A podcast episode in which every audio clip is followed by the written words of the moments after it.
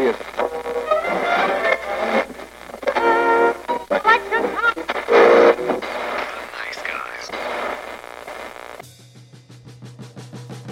Всем привет, и с вами подкаст Славные парни. Да.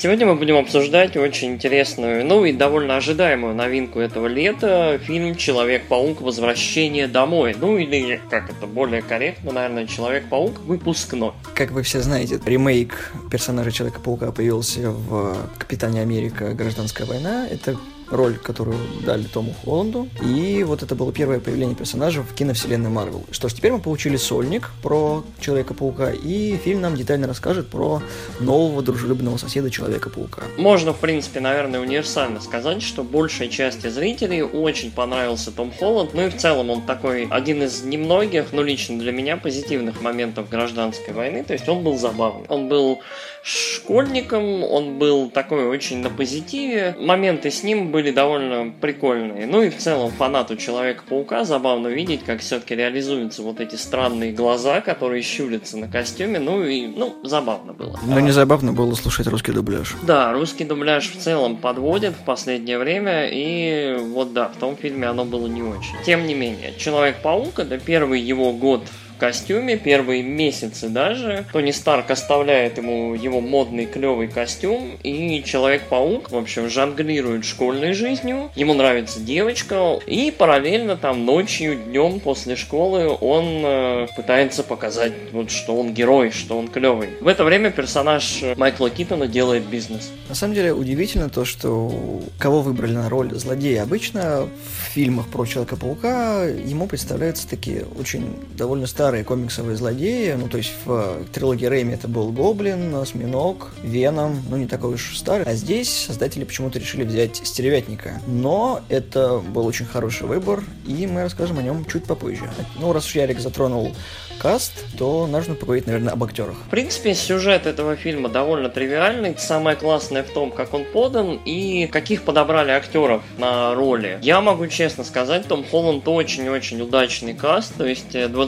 21-летний парень очень-очень здорово отыгрывает 15-летнего шкаладрона. Немножко такого неуверенного в себе. Наверное, даже немножко неуверенного в себе. Чуть-чуть веселого, ироничного, такого забавного. Но при этом очень подвижного, бойкого и пытающегося делать все изо всех сил, вот чтобы, чтобы вот, вот меня заметили. И вот у него получается. Также к своим ролям вернулись многие актеры, но я поговорил скорее о Роберте Дауни-младшем, который вездесущий железный человек. Я сразу оговорюсь о том, что меня тошнит от железного человека. Я не могу видеть Роберта Дауни-младшего на экране в образе железного человека или Тони Старка. Я уже готов был блевануть на экран, потому что это ужасная роль. Потому что Тони Старк и Роберт Дауни-младший уже сдулись к третьему фильму, который я вообще не считаю хорошим фильмом. Под третьим фильмом я имею в виду «Железный человек 3». Дальше все, Дауни-младший выжимает из себя вот этот образ, который за ним закрепился. В каком-то смысле сломал ему актерскую карьеру, потому что других фильмов я не помню. Я, наверное, соглашусь с Ником, да. Роберт Дауни-младший немножко, как мне кажется, либо устал, либо уже утомил в этой роли, потому что, ну, ничего не меняется, все тоже статус-кво, и, ну, тут у нас еще один капитан Джек Воробей просто, по сути. То есть актер, к нему привязывается роль, и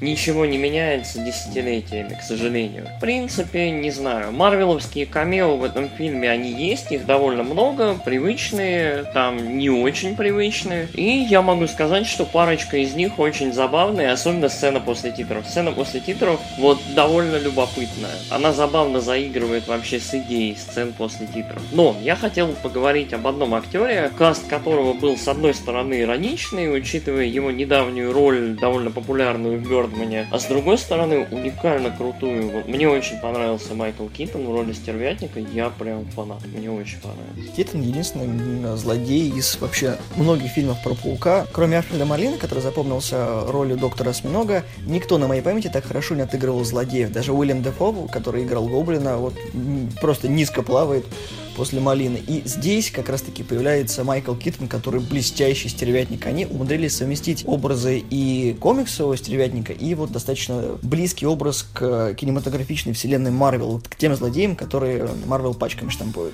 Каким-то образом у них получилось сделать стервятника и естественным, и живым, и очень-очень, ну, ну, как мне кажется, приближенным к реальности. И он вот не злодей-злодей, то есть от него не веет вот этим последним марвеловским «я просто злой, потому что я вот гадкий, плохой». То есть он представляется бизнесменом, который, в общем, не в то время, не в том месте столкнулся с э, шкаладроном в костюме, и шкаладрон, как всегда, все портит. На этом можно завершить разговор о касте. Да, там очень много молодых актеров, которых притащил Дисней из своих сериалов.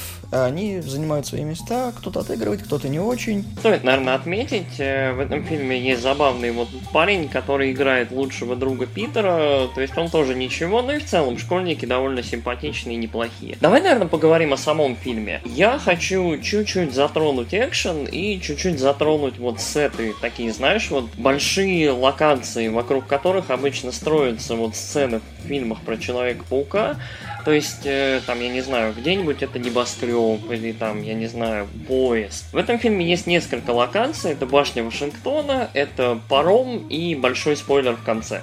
Несмотря на то, что этот фильм мне понравился, я вот ощутил, что вот ни одна из этих локаций, которая должна была показать во всей красе Человека-паука, какой он клевый, быстрый, красивый там и все такое, она вот не сработала. То есть оно было не так интересно, не так ярко и красиво. То есть фильм каким-то образом умудряется показать вот эту вот обиходность и ежедневность более интересно, позитивно, весело, нежели, ну, вот, геройские будни. В большинстве фильмов про Человека-паука мы видим то, как Человек-паук мечется мимо небоскребов, гигантских зданий, стреляет своей паутиной почти что в воздух и в небо, за что-то зацепляется, а здесь создатели решили привнести такую маленькую долику физики, Человек-паук, вот мы видим, куда попадает его паутина, либо это здание, дерево, столб или что-то еще. Здесь Холланд как бы во всей красе предстает как именно школьник, который вынужден мириться с рамками, которые его ограничивают.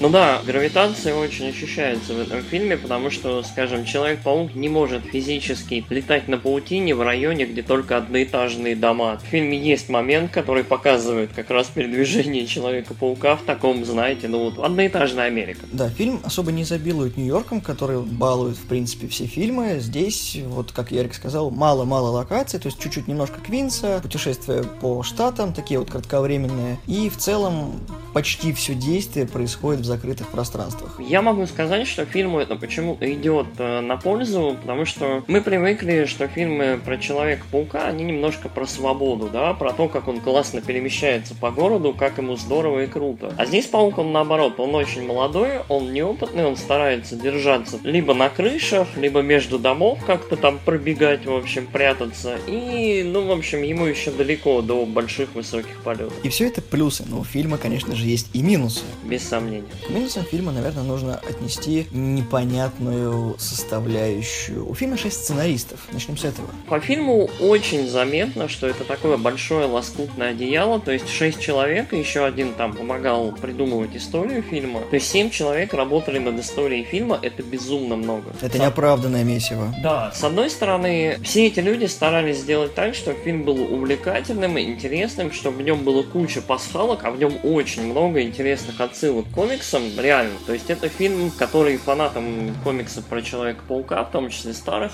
будет интересно посмотреть. Но столько людей не могут сохранить единое видение для фильма. То есть для этого нужен ну один, ну максимум вот дуэт сценаристов. И в этом фильме это замечается. То есть ощущение, что каждая сцена, каждое действие, они немножко разные. Они как будто из разных фильмов. Супергеройский паук, он немножко другой. Вот школьный, прикольный паук, он тоже другой. Здесь где-то был фильм про школьного паука, здесь где-то был фильм про супергеройского паука, где-то там был Марвел фильм, которого внезапно очень много, четверть фильма уделяется общению с Тони Старком, с Марвел вселенной. Я вот от себя могу сказать, что это самая неинтересная часть фильма. Sony и Marvel явно пытались вот эту вот наследственность и continuity поддержать. Мне хотелось увидеть больше паука, нежели Тони Старка. До записи мы с Яриком обсуждали факт того, что невозможно понять, какой именно фильм ты смотришь. Фильм из кинематографичной вселенной Марвел или все-таки сольник про Паука. Потому что фильм позиционируется как возвращение Паука к Марвел. Но, с одной стороны, здесь слишком много Марвел, и непонятно, вернулся он уже что так быстро. Мы видели его в гостевом участии в другом фильме Марвел.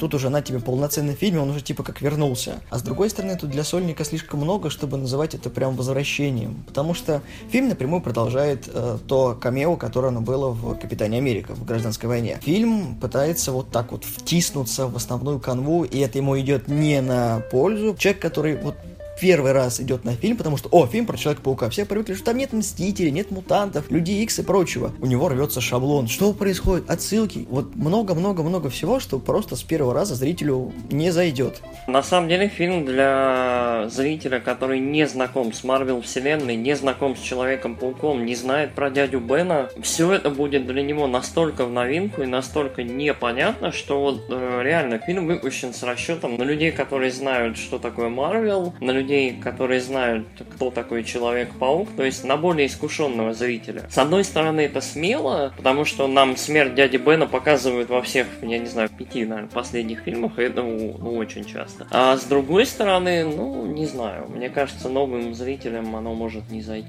Так называемая недосказанность в сюжете должна порождать желание удовлетворить свои потребности и вот недостающей части пазла доложить. А здесь как-то фильм самостоятельный, и ты вот так посмотрел, и на эти моменты, которые не понял, так, ну и пофиг, да, на самом деле. В целом, я не знаю, что еще по минусам стоит упомянуть. Саундтрек. Абсолютно не запоминающий саундтрек, потому что главная тема Паука у Рейми до сих пор в голове играет. Очень забавно, что они используют классическую тему из мультика, во-первых.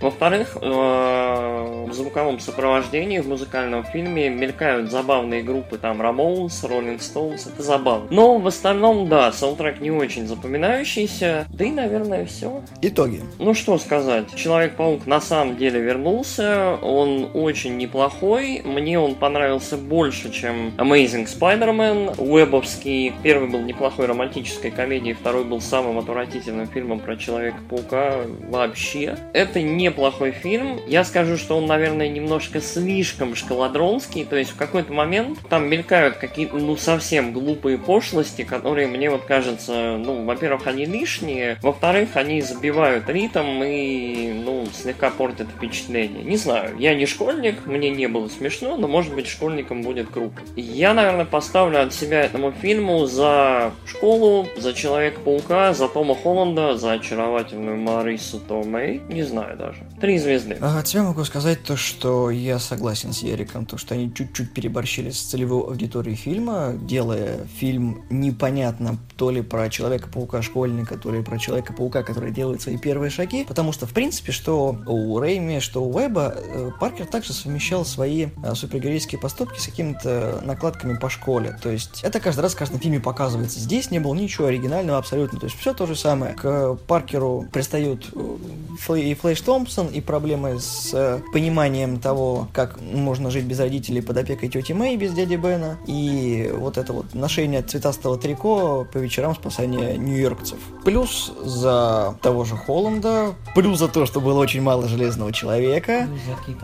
И несомненный плюс за Майкла Китона. Китон вообще на самом деле очень тащит фильм, потому что это не тупой и не картонный злодей. У него абсолютно оправданная мотивация, ему даже сочувствуешь. И не какую-то часть фильма, а именно весь фильм, потому что по факту он начинается с него. Ну, действительно, я вот еще буквально момент. Китон настолько здоровский, что фильм им, по сути, открывается и закрывается. Во многом этот фильм не только про Человека-паука, но и про Стервятника, и это очень забавный такой балансирующий акт, который выполняет фильм. Мы наблюдаем, на самом деле, за становлением двух персонажей, вот за их историей. Это забавно. Мне фильм средне понравился, поэтому я ему ставлю две звезды из четырех, потому что я не большой фанат Человека-паука. Да, я начал читать комиксы Марвел как раз как раз таки с Человека-паука. Это была Amazing вселенная. И по мне, хорошее начало. Я надеюсь, что продолжение будет посильнее, потому что нам оставили очень много незакрытых дверей, благодаря которым, скорее всего, вот фильмы кинематографической вселенной Марвел будут связаны с Человеком-пауком. В конце концов, мы ждем фильма про Мстителей, где уже официально заявлено появление Человека-паука. Ну, главное, чтобы они, да, не переборщили, и чтобы все это не было одно большое камео. Мы ставим, конечно, наши оценки, мы позитивно отнеслись к этому фильму, но я думаю, мы слегка авансом ему вот ставим хорошие оценки, ну, нормальные, и надеемся на то, что дальше будет лучше. Нам понравился этот тизер, мы хотим еще. На этом, наверное, все. Спасибо за то, что слушали. Пока!